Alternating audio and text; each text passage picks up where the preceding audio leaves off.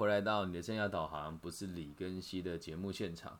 那我们今天呢是问答的环节哦。最近在台湾的这个疫情比较严峻一些，因此现在大部分的这个企业跟公司，还有这个私人的行号呢，也都渐渐的会开始使用线上面试的这个方法来进行员工的初步的筛选哦。那其实我我们在目前为止这么看下来啊，这。应该可以说是个趋势吧。如果你是大型公司的话，这一定是未来会会发生的事情哦。那也也是最近有很多人会在会在线上开这种课程。那我个人认为，其实没有那么的需要去神格化它。因此，我拟定出大概十个原则让大家去掌控。第一个事情是在开始面试以前呢，你一定要先知道一件事情，是你得要比对方还要清楚要面试的这个职务。还有这个公司地点在哪里？因为有时候在我们的公司面试的这个环节当中，假设今天来面试你的是 HR，他很有可能不知道这个东西。你理解那意思吗？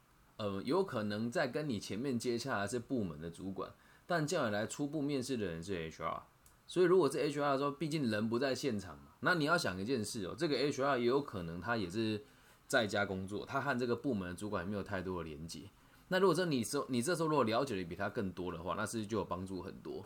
那你也千万不要给笑跟他讲说什么，就是自己已经做的很好啦，然后做很多准备，不需要。你只要跟他讲说，哦，我今天来面试的职务是什么，这样告知就好了，这样能够理解吧？所以一开始你一定要先知道你面试这个公司的职务，还有你要面试的分场是哪一个，去哪一个地点。如果他之前主管有告诉过你的话，你就一定要记住他。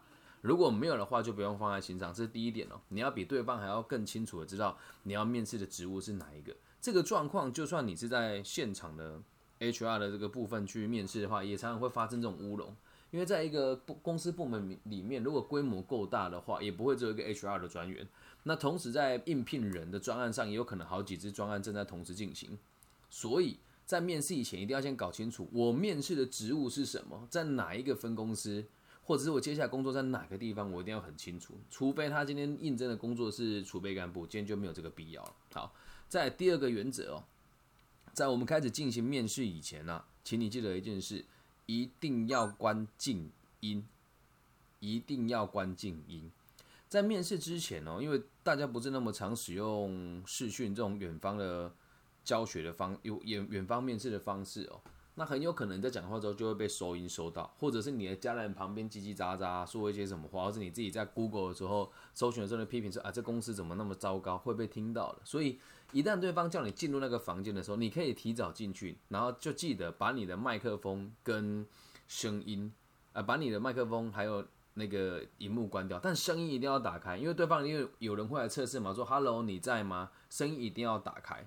然后接下来第三个原则哦。请你面试的时候一定要穿正装，最好是穿全套的套装啦。你不要自作聪明，下面穿短裤、穿内裤，然后上面穿西装，因为毕竟你什么时候会不会出镜，会不会穿进，我们真的不知道，理解吧？不要自作聪明啊，只穿一半，那被看到是很糗的。在第四件事情哦，假设你手边有耳机的话，就一定要使用耳机。然后使用耳机这边，我要提醒，不要手面一直卷，一直卷，一直卷，一直卷。人一来是看起来动作很不干练，二来是声音会很会很吵。你这边听起来没有声音嘛？可是对方听起来嘶嘶嘶嘶嘶喳喳喳喳喳，这是很糟糕的。所以希望大家在面试的时候一定要使用耳机。那你会说，那使用耳机好处在什么地方？你的声音会更清楚啊，你会让麦克风收音，而不是用你的电脑去收音，这是会有落差的。在你在听的时候。如果对方声音真的不是那么大，透过耳机呢，其实效果也会好那么一些些的。然后就记得绝对不要去卷那个线。那假设你今天蓝牙，我会建议，如果你是很便宜的蓝牙，就不要用了啦。因为在面试过程当中，如果画质还很差，然后听声音也听不清楚，你的面试会大大的打折扣。再下一件事情哦，还没开始的时候就一定不要开荧幕，就一定不要开着荧幕。你要想啊，今天你面试的地方既然都在家里，你一定是在你的家里面，这看起来其实也很也也让你很没有隐私吧？来面试让大家看到你们家全部的状况，总是不是那么的好。那还有一点是，你不开的时候，你会就自己可以做你自己想做的事，你也不用那么紧张，可以补个妆啊，可以剔个牙啦。今天如果麦克你荧幕没开，很很多人就会以为说我进了房间之后不理他就没事。有些面试的软体一进去，它荧幕就是开的，所以一定要注意荧幕一定要关。再来哦，哎，第讲到第几个？一二三四五，对，在第六件事情也很重要。第六件事情是不要答非所问。在现场面试的时候，答非所问的状况就已经很常见了，但是。如果在现场面试，我们还可以很快速的透过表情，透过彼此之间的这个默契跟感受，去理解自己有没有答答错，或者是没有符合对方的需求。所以你一定要非常清楚的知道对方问的是什么。如果刚刚有断讯的时候，你可以跟他说：“不好意思，刚刚讯号有点中断，我想要请问一下，所以我要回答的问题是什么什么什么什么什么吗？”对方说：“哎，没错。”你再开始论述。不然有一些年轻的面试者、面试官，他也不好意思打断你。一个面试下来就会非常耗能，问来问去，两个人都没有什么具体的下一步。所以记得不要答非所问，在问答以前先搞清楚对方要什么哈。然后在第七件事情，说话的速度就一定要放慢。我相信这边有很多同学跟朋友都有听过我现场的演讲。在我现场演讲的时候，我说话的速度绝对比现在还要快很多，因为现场演讲大家收听的方式比较直接嘛。但现在如果透过这种自媒体的话，速度如果拉得太快，别人要听或者要中断你也都很困难。但是在一般现场，如果你说话快一点点，没有经过延迟或者没有任何的这个 delay 的话，别人在听都还是很清楚的。所以记得说话的速度就一定要放慢。而这个放慢不需要说，我跟你说，不需要，你就要记得，目前我示范一次哦。主管说，请你自我介绍一下。如果今天是一般面试的话，我讲我是李根熙，然后毕业于东海大学会计学系。那现在的工作呢，是在做一些基础的公司企业的人力资源管理，还有市政府跟县政府当中的一些这个就业辅导的规划，以及这个。各个不同的公益团体里面的这个生涯规划相关的领域的服务，对，那如果是在线上的话，我会讲说，我是李庚希，毕业于东海大学会计学系，目前的工作正在进行的是替一些简企业进行比较出阶的人力资源的管顾，我会速度放那么慢一些些，但是绝对不是这样子听起来很不流畅的放慢哦。理解吧，所以在句与句之间呢，我们可以把那个断点拉的长一点点。我像我刚刚就有示范一次嘛，我是李庚希，毕业于东海大学会计学系，把速度放慢，理解吧？在第八件事情哦，绝对不要在你的荧幕里面开两个视窗，就你可能同时在处理别的事情，或是他问你问题的时候，你在做一些其他的东西，这都是不对的。你要尽可能能让你的面，让你的荧幕是处于一个全荧幕的状态，让你跟他互动。然后你也不要以为他看不到，在下面划手机啊，或者是旁边放个平板啊。如果你戴眼镜的话，那个反光其实都是很清楚的。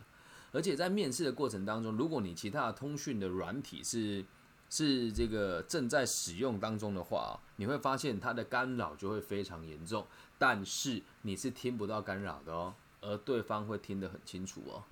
这样理解吗？特别是如果你用麦克风收音的话，只要周遭的电线跟线圈有一些小小的接触，或者是你有电直播的话，这个声音都会变得相当嘈杂的。而有时候会变得不吱不吱不吱，但是你这边听起来是没有问题的，理解吧？绝对不要开两个视窗，或者是旁边还放个平板在做你在做的事情。在第九件事情哦，请你拜托找到尽可能安静的地方来进行面试。又或者是先跟你的家人讲，在今天早上几点的时候，我有一个非常重要的面试。如果你是住那种集合式住宅的话，一定要跟家人沟通说，现在我要做这个面试的动作，所以请大家配合一下，在几点到几点的时候不要进入我的房间，然后也请大家尽量轻声细语。那如果为了确保你的这个连线稳定呢，你可以跟你的家人讲，我真的很需要这份工作，所以待会在连线的时候，希望大家弟弟不要再去抓什么影片啊，然后妈妈暂时不要去看那无聊 Facebook 的。的这个增加流量的这些视频，我们就是要让自己的一切都处于最畅通的状况，然后面试的地方一定要很安静哦。如果家里环境真的是有一些嘈杂，那你必须得事先跟面试官说，哦，因为楼上在装修，所以声音一声响会有点大。集合式住宅的大家其实还可以考虑哦，可以去那个你们呃我们所谓的公社区，公社区通常也不会有什么人，又或者是找到自己的房间里面这样子就足够，一定要让它足够的安静，否则对方听起来你的环境是嘈杂，或是最怕是弄到一半，你妈妈走进来，后面看到有人进进出出。并不是说绝对不好啊，可是加分效果，如果安静的地方听起来都很流畅，上一个人叽叽喳喳的，人家会比较好的印象就是这个面试起来比较流畅的这个人嘛。在最后一件事哦，嗯，不管是不是在现场或者是线上的虚拟面试，最后一件事情都很重要，但很少人会去关注这个这个这个部分了。那这个这个东西如果要做做的细致的话呢，其实会很加分。但如果你做的很随便，或者是做的很自以为的话，就会算是双双面刃吧。最后一件事情就是啊，你可以自备一份简单的个人档案，或者是对某一个专案的企划书。但我我说的很清楚了，你得简单哦，不要自以为是说弄一个那个七八七八千字没有必要，就五六百字言简意赅。又或者是像前阵子我有协助一个这个连锁的通讯行做面试，有个孩子呢让我耳目一新啊。他说呢，诶，那个报告面试官，我现在把这个荧幕切换过来，我有帮自己做一个简报，然后简报做的很清楚，哦而且美美，他知道我们这个职缺是有接下来要做美编的，然后也要帮总部的这个长官做资料的会诊，他就用他的那个 Excel 跟 PowerPoint，还有那个 Photoshop 去做出很精美的简报，告诉说他在过去这几年服务过的年资有什么哦，他说他在这个。远传电信多几年，然后台湾之星几年，他还画出一个那个树状图，对，然后也有写说他在那个公司业绩的占比是多少，写的清清楚楚、明明白白，而且全部就只有五张，就只有五张简报，那我们看了就一目了然了，就知道，哎，确实我们会需要能够做统计方面的人才，而且他也很善用了这几分钟，然后他也说，因为在疫情期间。他目前所在的公司也都会线上开会，这是他目前看到线上开会最有效率的方法，所以他就直接把他的这个自我介绍简报提供过来。然后做事也很细心，他说他已经放了一份在这个主管的 email 里面了，然后他现在现场也可以马上传过去一份。聪明吧？聪明吧？很聪明的孩子哦。所以记得，你如果可以的话，先做一份简单的档案或者计划书带着，或者之前就先寄给他。那你不用事先跟他讲说，你你这边如果 email 的话，就可以说，哎，主管你好，那个我是参加什么时候的线上面试的那个某某某，然后这有一份就是面试当中可能会使用到档案，这边寄送给您，感谢您，这样就好了。然后你你到时候也不用事先告知，你可以说我在 email 里面有寄，然后现在在现场我也有这个传送档案过来，我觉得对照来看会更清楚一些，但是不要太。很多年轻人现在就也也不讲自以为是啊，就就是大家会去上一些什么简报课程呐，然后什么什么什么说话力，那个真的都不重要，我们讲话讲重点就好了，懂吗？不要让对方觉得你很菜。那最后一件事哦，如果你今天的工作是没有必要做到这么详细的话，我会建议你哦，用一张小小的 A 四纸的大小来写你对这份工作短中长的规划。为什么要这么做？原因是因为如果你人在现场。讲的绘声绘影，这个其实很容易理解。但如果你人不在现场的话，那你就讲一趴，他听一趴。通常呢，问你对这个工作的期许，都已经到很后面了。我不知道大家有没有那种经验，就是对于这种线上课程或者是线上面试的这种这种形式哦，你的神经耗落的其实相当快。你一般像我们平常做演讲，一天讲十个小时都不觉得累。可是像现在，只要我要做线上的这种课程，两个小时到三个小时，我就必须得休息。不是我累，是我的受众的眼睛会疲劳，毕竟都只对着电脑嘛。那如果你能够给他一张这个可以让他方便阅读的东西，然后再去跟他陈述我的短中长的目标是什么，你的命中率就会提升很多。这样能够明白吧？那我现在也简单的跟大家分享一下面试的时候这个工作规划的回回答的方式，我觉得很具体，也很方便大家使用。那也也也拜托大家，如果你真的常常在网络上听一些专家讲说什么他们的工作那经验怎么样，就听一听就好了。如果他没有讲出这套流程，就代表他对这东西完全都不了解。请不要以为读了一次原子习惯，或者考两张什么 PMP 专案的管理师的证照，就代表他对事情的陈述是有逻辑的。OK，再大家跟大家提醒一件事情哦，公司的 HR，公司的 HR 未必脑袋会比你清楚。所以你要比他的逻辑更清晰，这样明白吧？那我现在概述一下所有工作的短中长的目标，因为这一集呢也是为了一个我上个礼拜的个案所制作的，所以我就以他未来有可能做的工作呢来做一个举例哦。短期、中期跟长期，短期这个叫任务，中期叫专案，长期叫目标。那现在这个同学的目的是以后要到海外当储备干部，所以未来的方向一定中高阶主管。因此，我们的短期任务就是我这口述一次哦。那你回去可以用 PPT 或者用什么方式陈述出来给你主管看都好。短期目标希望自己可以独立作业，在不需要他人的协助之下完成所有上司的交班事项，并且熟悉目前公司目前部门所使用的系统软体。同时也有能力精通当地使用的语言，这是第一件事情。短期目标，在中期目标，因应公司人力的缺口，随时学习并补足到不足之处。希望自己在两年之内可以历练最少三个事业体以及两个部门，能够对于公司的发展的全面性有更进一步的了解，并且有能力参与公司未来规划的专案。在长期目标。希望自己透过这几年的，呃，希望自己可以专精最少三个部门、三个事业体，然后两个国家不同的这个集团的历练，在公司内部担任中高阶的主管，以管理职为目标，在此长期深耕发展。够具体了吧？可是当你这么说的时候，如果听的人的主管是中阶主管，那就哇，你野心好大。但这就是事实啊！你既然今天陈述要到一间公司，你想要当储备干部，你本来就是要当中高阶主管啊，不然你来干嘛？那如果一间企业因为你有这么明确的阐述，而对方觉得说啊，你这样来会让我们这些上司压力很大，这种公司不如不要待，明白吧？回归到根本的根本哦。如果今天公司的面试方式是已经用到线上的面试了，这代表着什么？代表的是这间公司的规模一定不小，而且要做的工作也一定不是那么的单纯，可能会跨跨跨部门啊，会跨不同的这个集团啊，可能会在世界各地都有据点啊，这样理解吧？那剩下如果公司的小是一种是小企业，它还要用线上面试的话，可能这东西你就用不大到。但你还是要回归到那个点哦。今天如果你遇到的工作是。这个有线上需求，一定都是距离比较远的，或是未来他们有可能在家工作的。正常来讲，规模也都会比较大那么一些些。所以你也不要去想说什么啊，我工作就一定要去做那个，一定要很很很世界规模的啊，全球规模的，真的不需要。在疫情期间过好你想过的生活就好。然后也大家都不，大家也不要认为说，诶，世界的经济状况不好，工作很难找，真的没有那回事。职缺也还是到处都有。职缺也还是到处都有，不要自己吓自己。那这一集呢，是贡献给目前准备要去线上面试的朋友，还有社会上的新鲜人，以及正在花钱上一些不必要的口语表达课程跟面试课程的同学，让你们理解一下真正的线上面试，你真的要讲究这十个重点而已啊！如果遗落掉什么，请你补充给我听，请你补充给我听。其实真的这样一堂课大概。重点讲讲就结束了，当然要把它开展成两个小时也不是问题啦。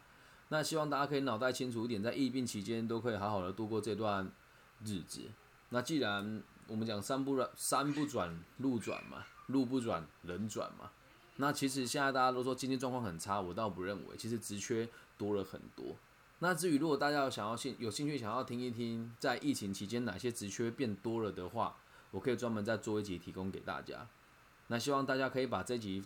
分享给正在求职的朋友们，可是前提是你得要写一份好的履历自传，你才会有面试的机会。那至于履历自传的部分，如果有人敲碗或者有人私密我，我就再录一集给大家听。那面试的部分大概就是这一些了，希望可以给大家更多不同的想法跟启发。那最后的最后，希望大家可以帮我分享、按赞。那如果你是台湾区域的朋友，可以直接从 Facebook 或是 IG Google 我的名字。那如果大陆大陆区域的朋友呢，你可以在网易云下面留言留言，我都会看得到。那如果你想要跟我用微信互动的话，我的微信号是 B 五幺五二零零幺，可以吗？谢谢你们。那最近陆陆续续有收到一些大陆民众的来信的问题，我也会慢慢的制作一集一节节目提供给大给大家。那在台湾区的朋友呢，也麻烦你，因为这个频道虽然是以直播的方式录制而成的，但我的 Pockets 呢是每天都会更新。那也希望大家在阅读完了之后，可以帮我分享、按赞加订阅，否则排名一直往后，应该是经营在台湾经营的人越来越多啦，所以我的名次就要慢慢的被往后拉。对，那反而在马来西亚跟这个在哪里，还有个地方忘记了，排名正在慢慢的往上攀升了啊。那期期望大家都可以透过更有效的学习管道。然后可以理解自己未来的需求是什么。我们的频道平常就是推广个体心理学跟这个生涯规划，还有人与人之间沟通一些专业的知识。那今天节目就到这边了，我爱你们，祝你们一切顺利，拜拜。